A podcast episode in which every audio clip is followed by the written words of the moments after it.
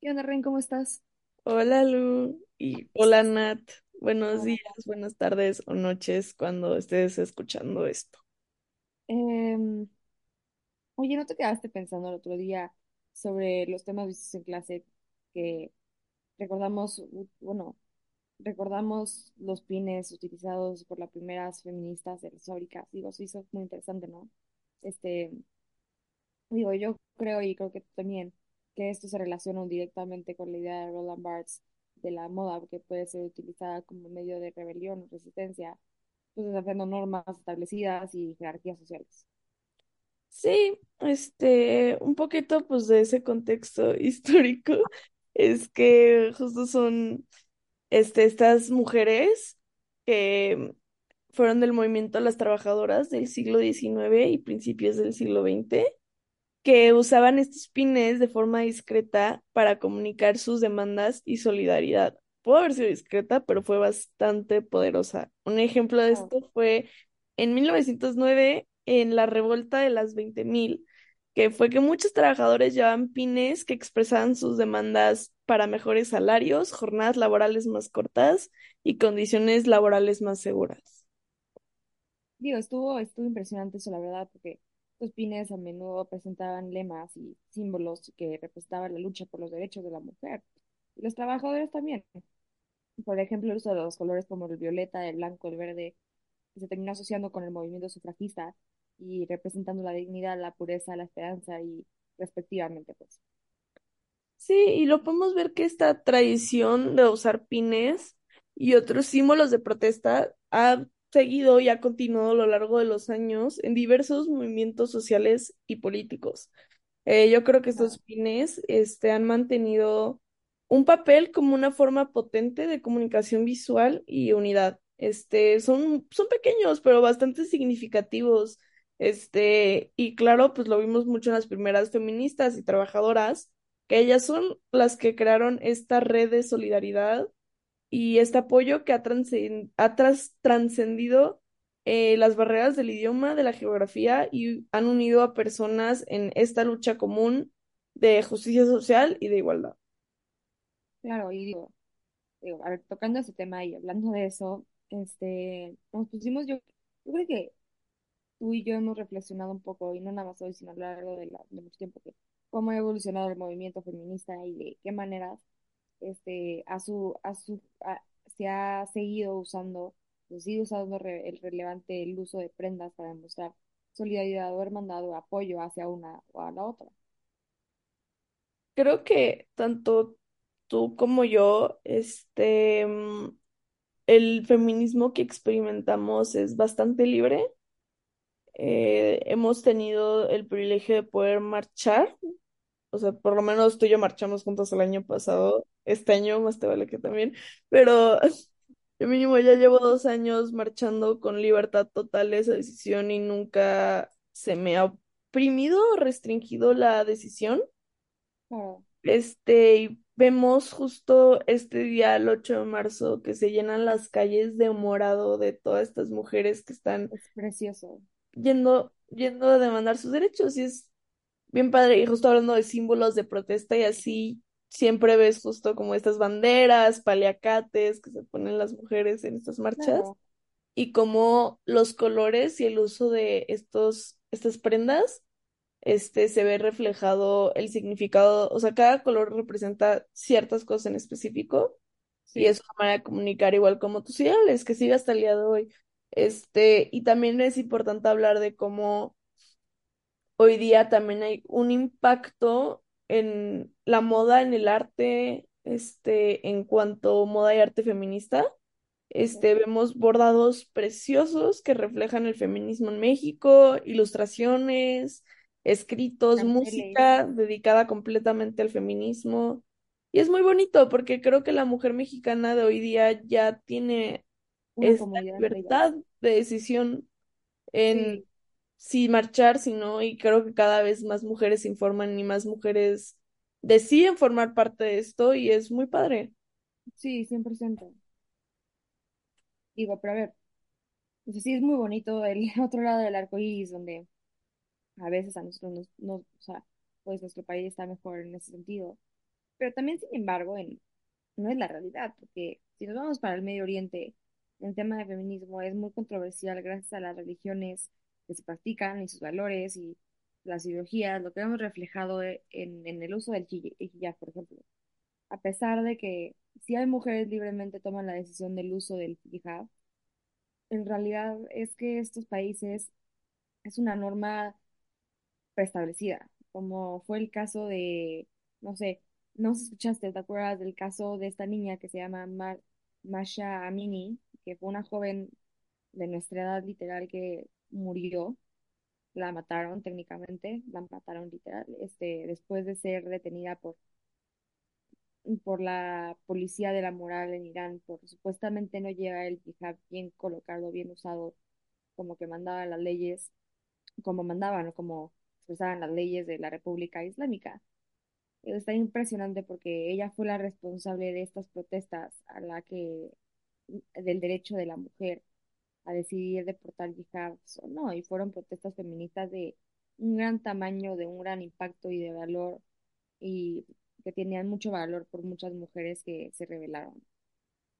Sí, creo que también lo leí. ¿Es en la marcha en la que se quitaron los hijabs y los quemaban en la calle? Sí, justo, es también, impresionante porque no nada más se quitaron los hijabs, los quemaron, sino también se cortaron el pelo, o sea, las mujeres como forma de, forma simbólica, como que también como esta forma de hermandad, llegaron y se cortaron el pelo en la calle, agarraron tijeras, se cortaron el pelo, se raparon, aventaron los hijabs al, al piso, los quemaron, los patearon, los, los hicieron. Y fue un impacto muy grande porque obviamente la policía este, lastimó a muchas mujeres. Obviamente a muchas los metieron a la cárcel, a muchos les dieron castigos muy este, fuertes. E incluso como también pueden llegar a tener hasta en otros casos la pena de muerte, porque está, es, es, es una regla tan arraigada a sus raíces. sí, este, mm, yo creo que mm, el uso del hijab es un tema bastante controversial, este, porque, claro, vemos en países europeos, no tanto en México, este, pero en países europeos, este, y en países, este, como a veces en Estados Unidos, en Canadá, que el uso del hijab es una decisión personal. Eh, hay muchas mujeres, porque al final sí hay un contexto religioso detrás, este, y es una manera en la que muchas demuestran su fe y su religión y su identidad como mujer, Sí, este, bajo estas normas con las que crecieron, pero fue su decisión.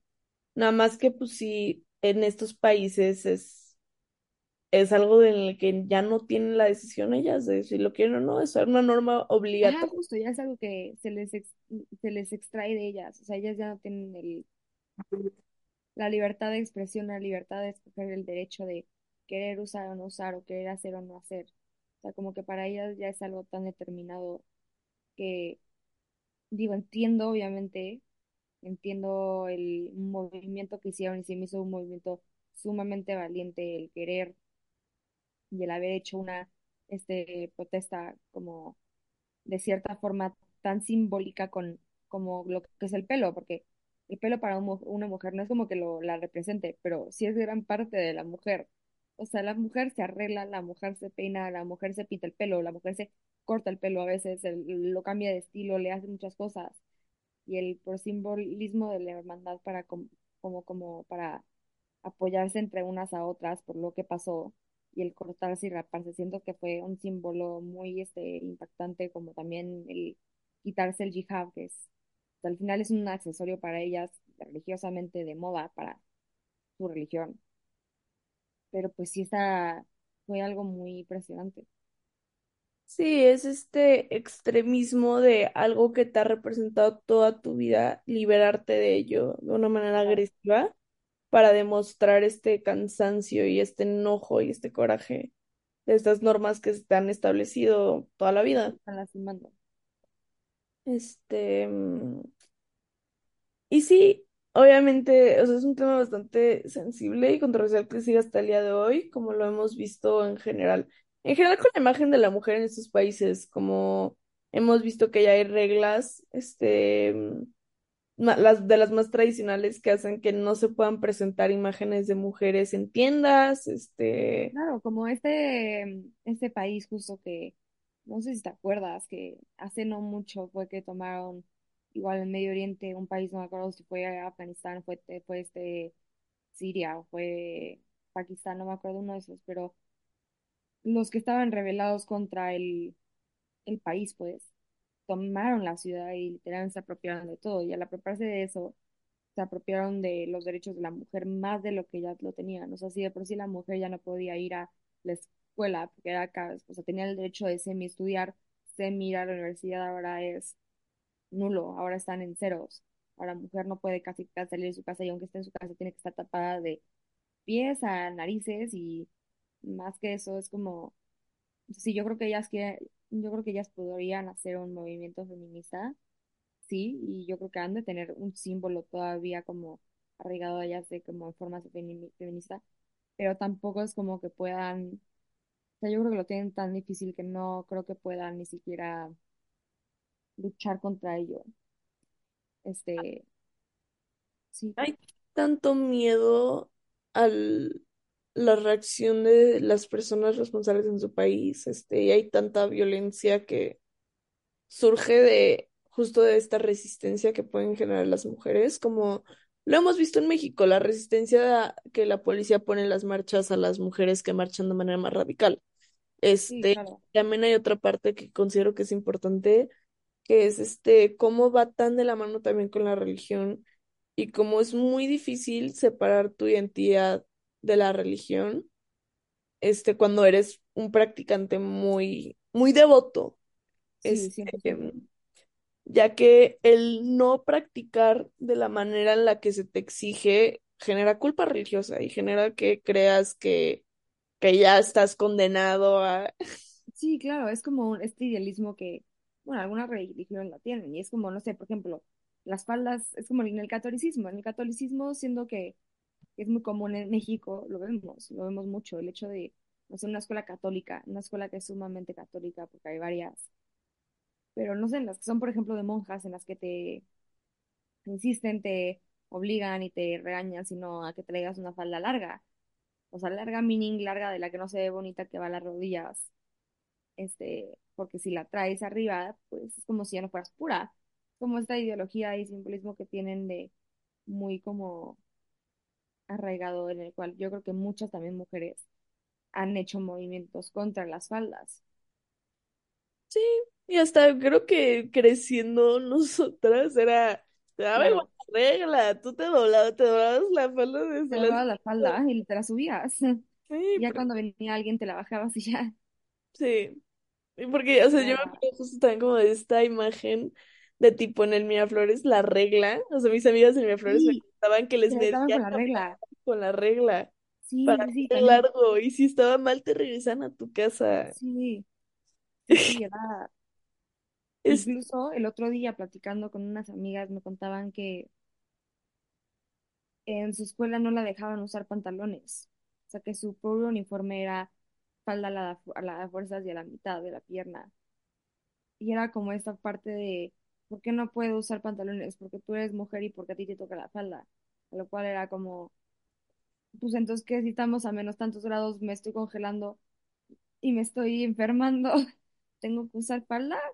Esa es la cosa. No puedo usar pantalones, aunque sea de cierta forma para cuidarme. Como que Sí, este pensamiento muy erróneo a veces. sí, porque al final, claro, nosotros lo vimos de una manera más pequeña con el uso de una falda, pero el sentimiento es el mismo de ¿por qué me restringes eso? Y ahora imagínate esto multiplicado al diez Al 10 y no, a ser. Es como, por ejemplo, como, bueno, otra cosa que me acabo de acordar de lo que decíamos ahorita que tocamos el tema de eso, de las mujeres que a veces incluso hasta la iglesia se tapan la cara, o sea, se ponen como este tipo de cierto velo, como cierto, este, mm, mascada alrededor de ellas, como para, Lo vemos más en las mujeres que practican el catolicismo y el, claro, el, el- el cristianismo de manera más tradicional. sí, Este, claro, ya no lo justo, vemos tanto hoy día, ya creo que se ha modernizado mucho, pero No, sí pero están estas viejitas que van con justo, su... pero no te creas. A mí en la iglesia que voy a veces me toca una señora, ya he visto algunas veces esta señora que llega con su, llega tapada, llega tapada con su chal, bueno, no chal, pero como si chal este mascada que trae en la cabeza de, que es de encaje blanco. Y siempre que la veo me da muchísima curiosidad porque digo como, qué interesante como ver eso hoy en día, como qué tan diferente está eso de, eso de verlo hoy en día que estamos en 2024 a lo que era antes.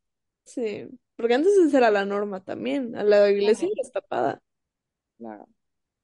Este, y obviamente, a mí me ha llegado a pasar que he ido a la iglesia con, o sea, de prisa, con playera escotada y se me viendo las señoras así de, y es como, pues ya, pero ya lo puedo hacer, ¿sabes? O sea, ya no es Ya un se no puede hacer, justo, ya no lo estás viendo como, como algo que no, ¿sabes?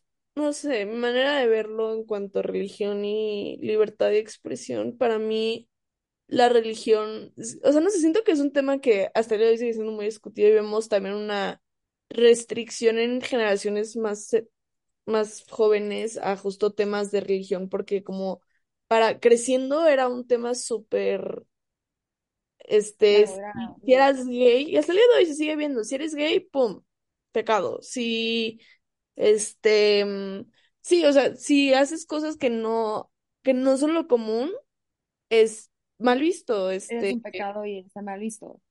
Por ejemplo, Está justo hasta el simple hecho de querer leer el tarot, de hacer todas estas cosas que tú me conoces, que van conmigo, eran algo que yo de chiquita veía como pecado. A mí hasta eso no me dejaban usar puro negro porque era de, eso es el como, y pues, ahora imagínate, si, digo, hoy en día México, para lo que es eso, alrededor del mundo, cuántas cosas han de haber de ese estilo, las cuales han usado seguramente de cierta forma la mujer, algún objeto, algún este símbolo como de ropa o de moda para criticar al respecto de ello.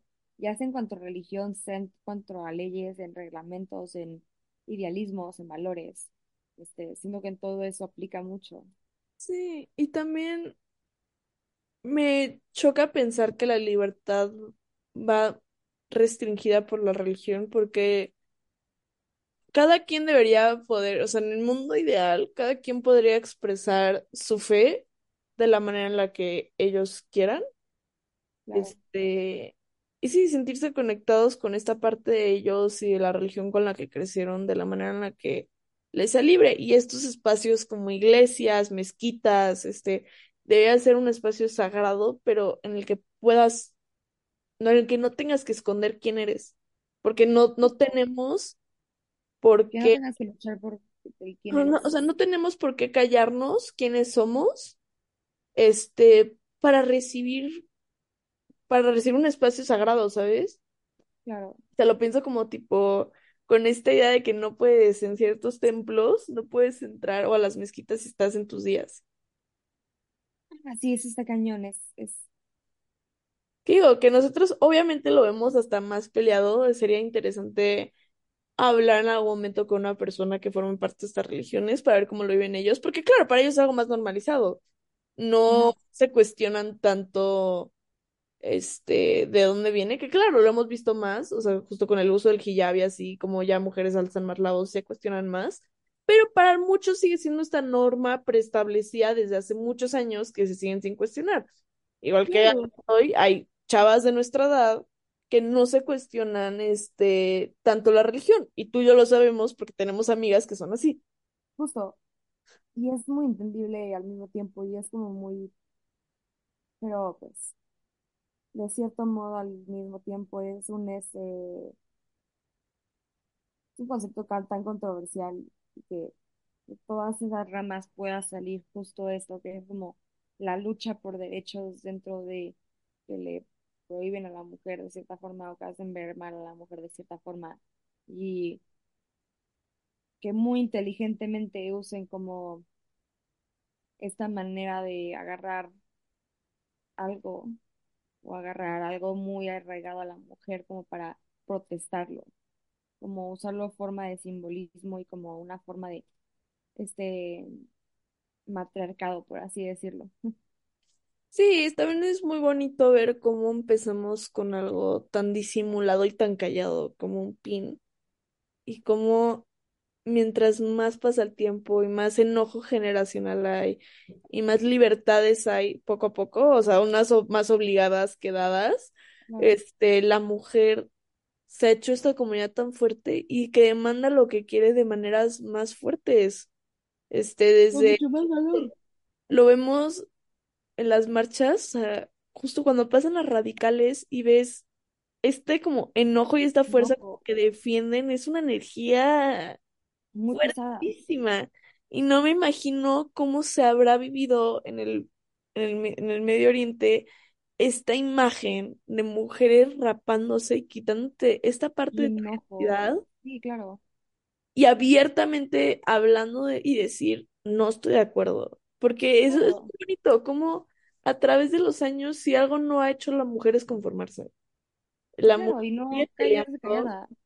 sigue peleando y aunque claro, nos falta mucho, güey, desafortunadamente sí nos falta mucho, este, seguimos peleando por estos derechos que queremos y que merecemos, porque al final Güey, somos seres humanos todos, este, y es muy frustrante ver cómo un hombre cisgénero heterosexual siempre se va a salir con la suya y al, por el simple hecho de nacer mujer, tienes que cumplir ciertas normas. No, no debería ser así y cada vez vemos más como estas mujeres se construyen y deciden pelear para que el, el futuro no sea así.